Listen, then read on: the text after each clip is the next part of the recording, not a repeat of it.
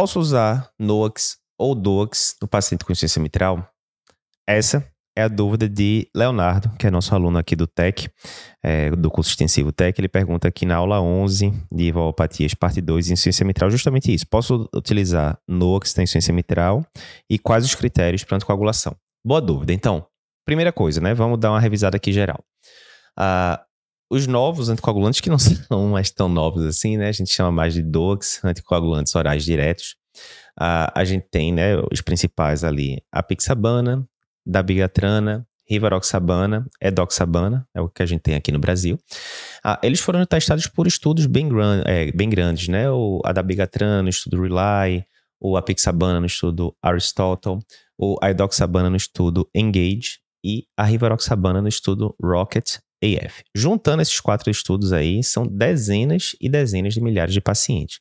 Mas, de forma geral, alguns pacientes ali com valopatias eram excluídos desses trabalhos, né? principalmente pacientes com prótese mecânica e paciente com estenose mitral moderada ou importante.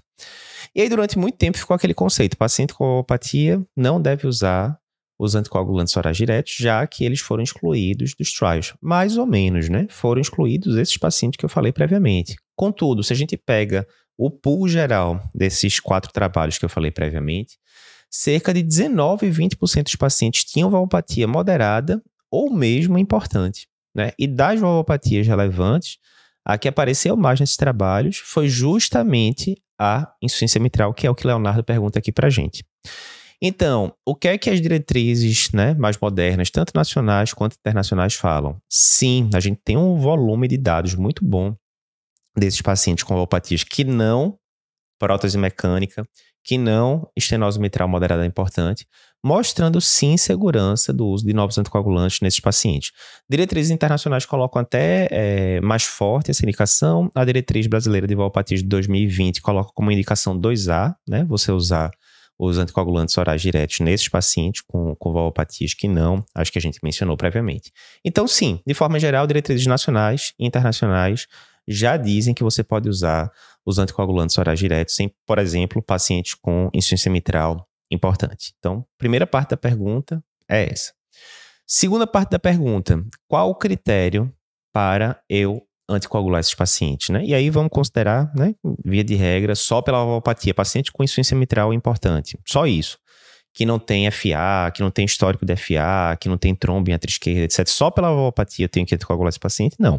Então, normalmente você vai considerar anticoagular esse paciente se ele tiver FA associado, que é uma coisa muito frequente, né? Insuficiência mitral, a gente tem que lembrar, aumenta átrio esquerdo. Tudo que aumenta átrio esquerdo, né, tem potencial de causar arritmias originadas desse átrio. O FA talvez seja a que a gente mais vê, né, da, de forma sustentada. Beleza, então a grande pergunta é o seguinte: eu estou com um paciente com insuficiência mitral importante, IFA, acabou, eu tenho que anticoagulá-lo e ponto final, ou eu tenho que calcular, por exemplo, chá de Vasque. E aí existe um pouquinho de divergência entre as diretrizes. A diretriz da SBC tende a, a, a colocar como um, uma indicação clara. Tem insuficiência mitral relevante, tem FA, vou anticoagular o paciente. Né? Já as diretrizes internacionais sugerem que você calcule o chá de Vasque como se fosse um paciente, né? Entre aspas, normal, um paciente diabético, hipertenso, que não tem valvopatia. E se o chá de Vasque vier aumentado, né? Principalmente dois pontos ou mais para homens, três pontos ou mais para mulheres, você anticoagularia. Lembrando que homem com um ponto ou mulher com dois pontos, a tendência é de você anticoagular também. Isso é muito relevante na prática, nem é tão relevante, porque, primeiro, quando a gente vai ver a insuficiência mitral, né? A insuficiência mitral no Brasil a gente ainda tem, lógico, né? Muita etiologia reumática ainda é a primeira causa tal.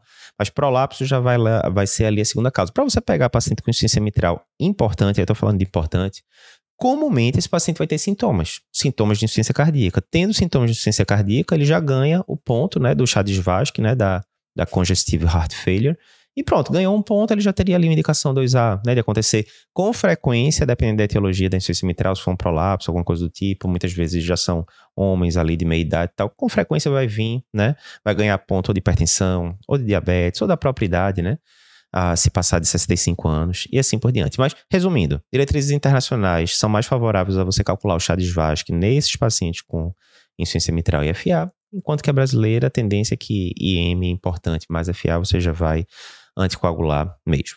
Mais uma vez, não custa lembrar, não custa lembrar em casos de prótese mecânica, nós não vamos utilizar os novos anticoagulantes. O trabalho que a gente tem, né, a, é, que foi feito com dabigatrana mostrou piores desfechos né, nesses pacientes que estavam usando dabigatrana, né, era um estudo de fase 2, etc. Então, piores desfechos.